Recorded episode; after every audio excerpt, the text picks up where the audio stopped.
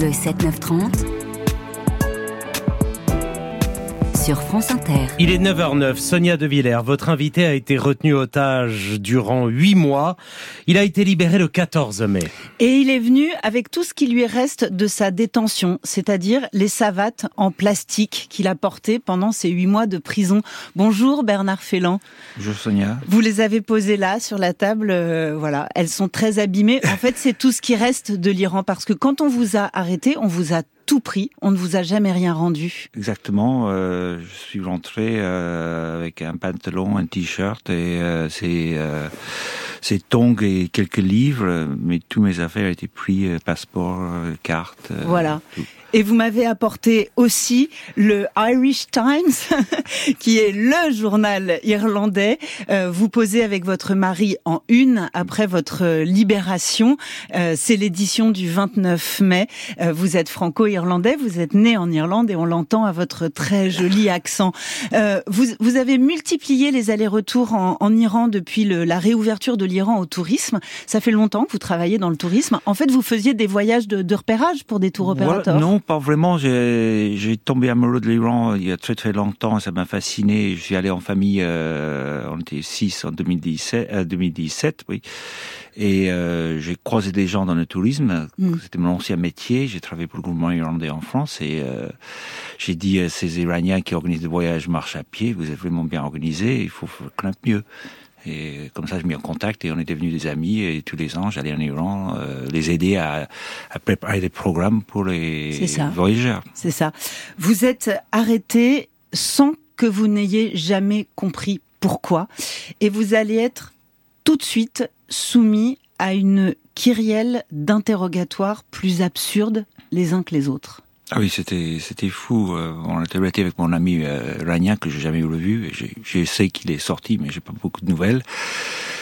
Et oui, l'interrogatoire, c'était euh, comme dans les films. C'est on est en cellule euh, d'isolement, on dort par terre avec un drap. On ne sait pas quelle heure il est, quel jour c'est. Moi, je me suis trompé d'une journée quand j'ai vu après un calendrier. Et je suis trompé d'heure, mais on ne sait pas trop si les, quand il passe le, le le prière sur les haut-parleurs, est-ce qu'ils bougent pas les horaires pour vous faire euh, croire que c'est 5 heures et pas 19 heures À ce point-là On est perdu dans le temps à ce point-là dès, dès, le début Après une semaine, à peu près. Dans cette, parce que là, on sort pas. À chaque fois qu'on quitte les cellules, on met un euh, bandeau sur les visages, des menottes. On ne sait pas si c'est pour aller voir l'interrogation, si c'est pour faire marcher, marcher dans un cours fermé, tout seul. Euh, donc euh, on perd tous les repères. Tous les repères, voilà. Euh, vous, vous êtes à ce moment-là euh, le septième otage français euh, détenu en, en, Iran. On est en octobre 2022. Euh, L'Iran s'est fait cette spécialité de diplomatie des, des, des, otages. Mais quel type de questions on vous pose au départ, Bernard Félan ah bah, C'était incroyable parce que au départ, les, au début, en français, donc j'ai appelé mon, il voulait pas donner ce nom, donc j'ai appelé Georges. Et euh, votre interrogateur, vous l'appelez Georges Georges, parce qu'il voulait pas me donner son nom, mais un faux. Je lui ai dit, mais vous pouvez me donner un faux nom, mais non, non. Et parce que lui, il m'appelait Bernard. Et il s'adresse à vous en français Oui, oui, pas très bien, mais plus tard, il y en a un autre interrogateur qui, je crois, avait été dépêché de Téhéran. Il parle un français impeccable, Henri, j'ai nommé. Et lui portait des gants chirurgicaux blancs. On voyait ses poils, je sais pas pourquoi. Mais bon, ça a effrayé un peu. Et les questions, c'était... Celle de Georges d'abord. Ouais, Georges, il pose des questions. Bon, vous êtes marié, oui. Euh, vous êtes marié avec qui euh, Je dis Laurent Benello. Et il me dit, euh, mais c'est pas un nom d'une femme. Je dis, ben non, parce qu'en Europe, on peut, dans beaucoup de pays, se marier euh, entre hommes. Ah bon Vous avez des enfants Non. Et vous n'avez pas adopté Je dis, tiens, c'est bizarre comme question. je ne l'attendais pas ça de là. Mais vous n'avez pas eu, comment dire, vous n'avez pas craint de révéler votre homosexualité et le fait que vous soyez marié avec un homme dans un pays euh, où l'homosexualité est si réprimée? Non, parce que moi, ça fait cinq fois, je suis déjà en Iran, jamais eu de moins de questions là-dessus, quand vous demandez à chambre double, les Iraniens de tous les jours sont des gens très ouverts, c'est des gens très euh, éduqués. Et euh, je savais que les, ils valaient pas me torturer physiquement et je ne pouvais pas cacher. De toute façon, je ne pouvais rien cacher parce qu'elle avait mon ordinateur et mon téléphone.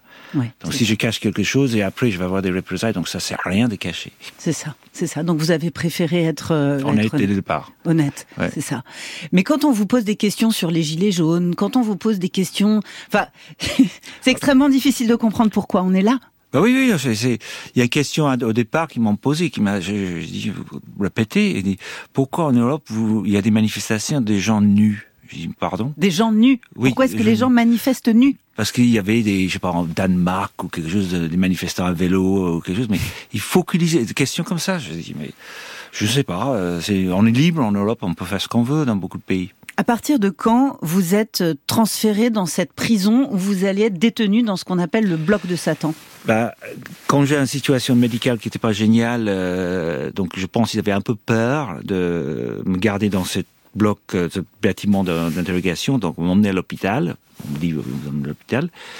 Et là j'ai passé trois jours euh, menotté au lit avec un garde 24-24. Et bon, ils ont fait des tests, je sais pas, ils m'ont fait des perfs, je sais pas de quoi. Et, euh, et après, euh, je pensais retourner à l'interrogatoire.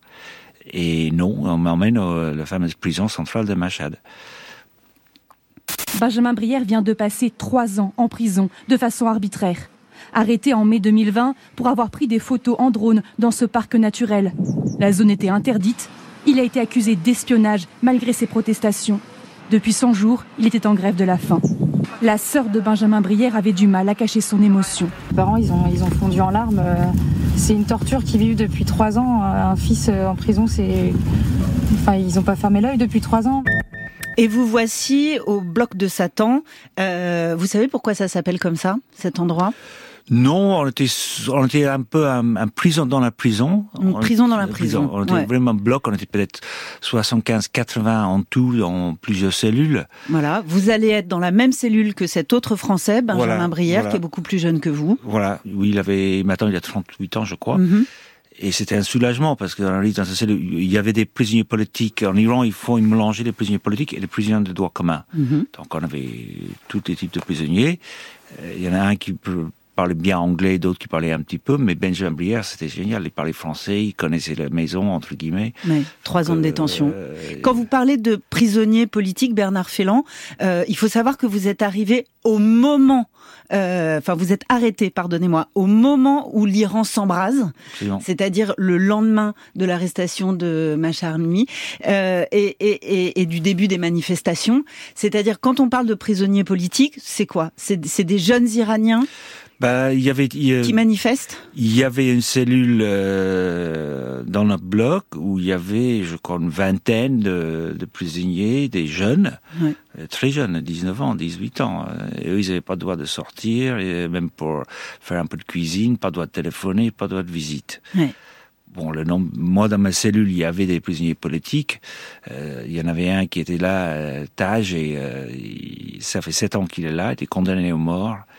Et son condamnation a été renversée il y a deux ans, mais il a pris il y a que quelques mois. C'est ça. Donc tous les jours, il a appelé sa femme pour prévenir, il n'est pas mort. C'est ça, parce que vous étiez euh, détenu avec les condamnés à mort. Et ce qu'il faut savoir, c'est que les condamnés à mort du bloc de Satan, ils sont euh, exécutés par pendaison. Mais c'est pas que les, c'est ça qui est terrible.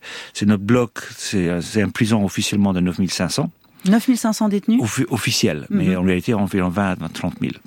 C'est Machad, c'est deuxième ville d'Iran, 4 millions de personnes, et c'est tous les prisonniers qui valaient être pendus passent leur dernière nuit dans notre bloc. C'est ça. Et votre cellule, vous êtes 16 En environ 16, il y a eu peut-être capacité de 25, 30, ça bouge, des fois il y a 18, 19, selon les arrivées et départs. Et on, on- moi j'entendais pas parce que j'ai pris un somnifère, mais euh, régulièrement ils entendaient les gens qui pleuraient euh, dans les blocs euh, de cellules à côté parce qu'ils allaient pendu le matin suivant après les prières. Et votre sœur, qui s'est beaucoup euh, battue et qui a beaucoup pris la parole pour pendant votre détention, elle animait ce qu'on appelle un comité de soutien, disait il faut bien se rendre compte que mon frère est malade, a des problèmes cardiaques, a des problèmes d'arthrite. Euh, il n'y a pas de chaise, il y a des lits superposés, il ne peut s'asseoir nulle part, il mange debout, euh, il n'y a pas de fenêtre, euh, il y a seulement des barreaux, l'hiver il fait moins 5, ils n'ont pas de chaussettes. Non, non, c'était terrible. On a pu enfin, grâce à Caroline et euh, mobilisation euh, de Roland aussi, euh, et Roland, c'est votre mari, envoyer des chaussettes, les écharpes c'est interdit, les bonnets c'est interdit, les gants c'est interdit, donc on, le bouillotte c'est interdit, donc la bouteille de Coca-Cola remplie d'eau chaude pour tenir au chaud. C'était le plus froid année depuis dix ans à Machad cet hiver. C'est ça. Donc il y a eu trois mois de froid absolument. Euh... en plus, le gaz euh, iranien euh, il marchait plus parce qu'il y avait, il faisait trop froid. Les conduites, euh, j'ai le gaz gelé. Ouais. Alors voilà, vous écoutez France Inter, il est 9h19. Mon invité s'appelle Bernard Félan. Il a été euh, libéré il y a six semaines après huit mois de détention euh, en, Iran. Vous allez nous raconter, Bernard, euh, cette grève de la faim, cette grève de la soif. Vous allez nous raconter surtout les conditions de votre retour à Paris.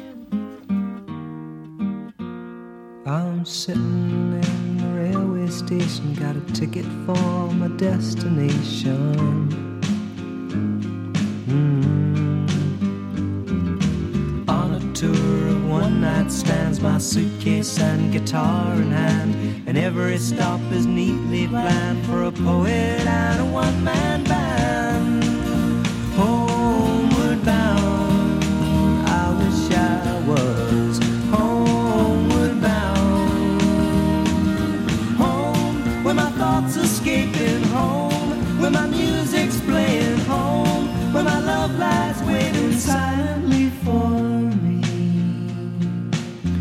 Every day is an endless stream of cigarettes and magazines. Mm. And each town looks the same to me the movies and the factories. And every stranger's face I see reminds me that I long to be homeward bound I wish I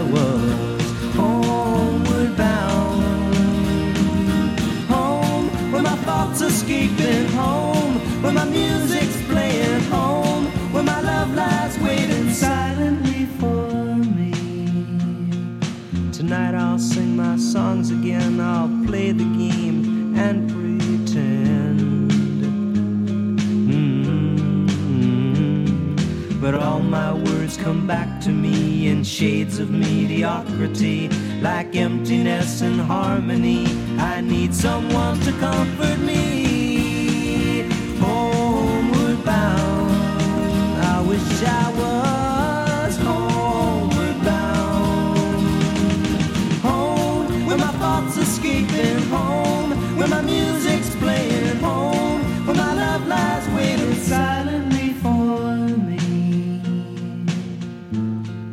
silently for me. Homeward Bound, Simon et Garfunkel, 1966. Ah mais voilà, mon invité est franco-irlandais, donc il rigole de mon accent. Vous voulez nous le prononcer? Euh, Homeward Bound. Homeward Bound. By Simon Garfunkel. voilà, je prends des cours d'anglais. France Inter, le 7-9-30, l'interview de Sonia De Villers. Bernard, c'est quelqu'un de très fort. Il a choisi cette grève de la faim parce que c'est le seul arme qu'il a. Je lui ai envoyé un message ce matin en disant, euh, s'il te plaît, stop, mange, bois. Il ne prend plus de médicaments non plus depuis début janvier. Son médecin est très inquiet pour sa santé également parce qu'il a des problèmes cardiovasculaires. Il a ses yeux qui ont des problèmes et il devient aveugle. Il voit 1m50 aujourd'hui. Donc, il n'est pas soigné correctement et donc il a des problèmes osseux aussi. Et donc, on est extrêmement inquiet pour sa santé. Il risque vraiment de mourir dans cette prison à Machad. Caroline Félan, votre sœur Bernard Félan, qui a été vraiment la tête de pont euh, médiatique de votre comité de soutien, même si vous, en Iran, vous avez assumé votre homosexualité, vous avez assumé être euh, marié à un homme en se disant qu'il valait mieux assumer plutôt qu'essayer de cacher les choses et de, subir des représailles derrière. Ben, votre époux en France, lui, s'est mis un petit peu en retrait euh, et tous vos, vos camarades gays, euh, vous êtes coactionnaire d'un bar gay qui est mythique dans le Marais qui s'appelle le Cox, se sont mis eux aussi un petit peu en retrait parce qu'ils ont eu peur de nuire à votre euh, cause. Oui, c'était c'est très bizarre comme situation. On parlait de comme c'était le gay pride, il y a plein d'amis qui Mm. en parlaient. et C'est bizarre. Vous manifestez votre homosexualité dans la prison, manifestez. Je n'ai pas caché. J'ai caché un petit peu des autres prisonniers, mais j'ai pas caché des autorités. Et ici, euh, Roland et les amis euh, cachaient euh, leur vie. Ouais. C'est c'est le monde à l'envers. C'était le monde à l'envers, c'est ça. Cette grève de la faim, euh, vous l'avez décidée seule? Oui, complètement. J'ai j'ai dit, j'en pouvais plus. Euh, ma santé était pas bonne. Euh, J'étais fatigué. Je vois les, les- ma vue détériorer à, à vitesse. C'était terrible. Je, je disais à Benjamin, euh, À Benjamin j'ai- Brière, hein, Brière, votre je dis, mais comme je vois plus les chiffres de la pendule. C'est bizarre. Euh, il dit oui, mais c'est, on est qu'à 4 mètres euh, maintenant. C'est c'est diminué. Donc j'ai décidé, euh, la seule façon, donc j'ai un jour j'ai j'ai emmené, euh, j'ai rempli un formulaire euh, en, en anglais.